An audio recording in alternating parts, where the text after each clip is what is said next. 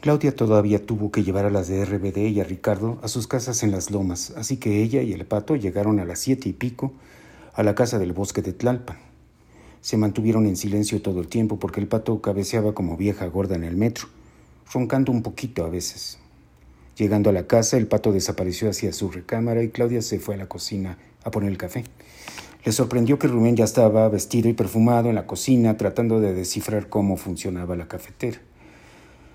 Claudia se le quedó viendo como si estuviera mirando a un intruso. Con lo de Alex, el pato, las horas en el MP, Claudia había pensado solo una vez en el musculoso sujeto que ahora parecía un desconocido. De hecho, se puso un poco nerviosa porque el pato no sabía de la existencia del físico culturista. ¿A dónde fuiste? Al Ministerio Público. ¿A qué? Una bronca con el pato. A ver, déjame ayudarte con el café. Rubén estaba recién bañado y su loción chocaba ferozmente con la sensible nariz de Claudia. Claudia no había dormido. Rubén, como si fuera ya un miembro de la familia, buscó los huevos, la sartén, el aceite, el jamón para prepararse su desayuno. La paca andaba quién sabe dónde en ese momento, quizá había ido al mercado sobre ruedas. ¿Tu hijo ya sabe de nosotros? Claudia primero en silencio le sirvió más café al fortachón y este notó su evidente molestia.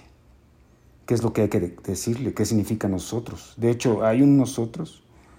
Claudia puso un par de rebanadas de pan en el tostador porque sentía cómo los ácidos estomacales horadaban el píloro y subían hasta el esófago. Suena reproche, dijo Rubén, al tiempo que buscaba la mirada de Claudia, ya bien concentrada en las rojas resistencias del tostador de pan. Yo sería incapaz de reprocharte nada, Rubén. Yo sé que no hay un nosotros, más que cuando estamos desnudos, nuestras piernas atadas y nuestras lenguas rozándose como pescaditos. Rubén sonrió. Le fascinaba la forma de hablar de Claudia. Te dije que sonaba a reproche. El pan saltó asustando a Claudia, quien tomó las rebanadas calientes con las puntas de los dedos. Estoy cansada. Pasé cuatro horas en el inmundo MP. ¿Por qué no me dijiste nada? ¿Para qué? Para ayudarte, no sé. ¿Ayudarme cómo? Olvídalo. Rubén acompañó los otros cuatro huevos revueltos con el pan, comiendo como siempre desagradablemente abriendo un poco la boca y dándole a Claudia vistazos del bolo alimenticio. Ella daba sorbitos de su café caliente, su mente chiclosa, pastosa, disparando señales sin tonizón. Lo último que quería en esos momentos era emprender algún tipo de dialéctica con ese joven y hermoso ejemplar del género de los machos sin cerebro. Tampoco quería replantearse la pregunta de anoche, la pregunta de siempre, la que Claudia se repetía como A47 desde que se acostó por primera vez con Rubén y tuvo tres orgasmos al hilo en cuatro minutos y medio. ¿Por qué lo acepto? ¿Por qué apruebo una relación vacía con un instructor de gimnasio con el que no comparto más que la cama y los fluidos corporales? Ni siquiera soy tan fanática del sexo, es decir, me da igual, pensó, si se da bien, si no, también. No dependo del sexo, podría vivir sin él. Es como un aditamento tecnológico, como un condimento en la comida. Lo nutritivo de la vida no está ahí, pero tampoco en la mayéutica esforzada de Ernesto.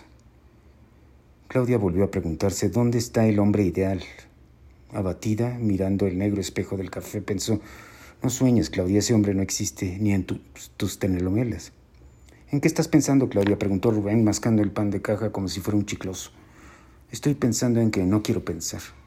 Rubén sonrió y siguió haciendo ruido con la boca al tiempo que Claudia se ponía de pie, café en mano, y se dirigía al cuarto del pato, o quizás solo quería caminar lejos de ahí, a años luz del pene con ojos, como lo llamaba su amiga Alicia.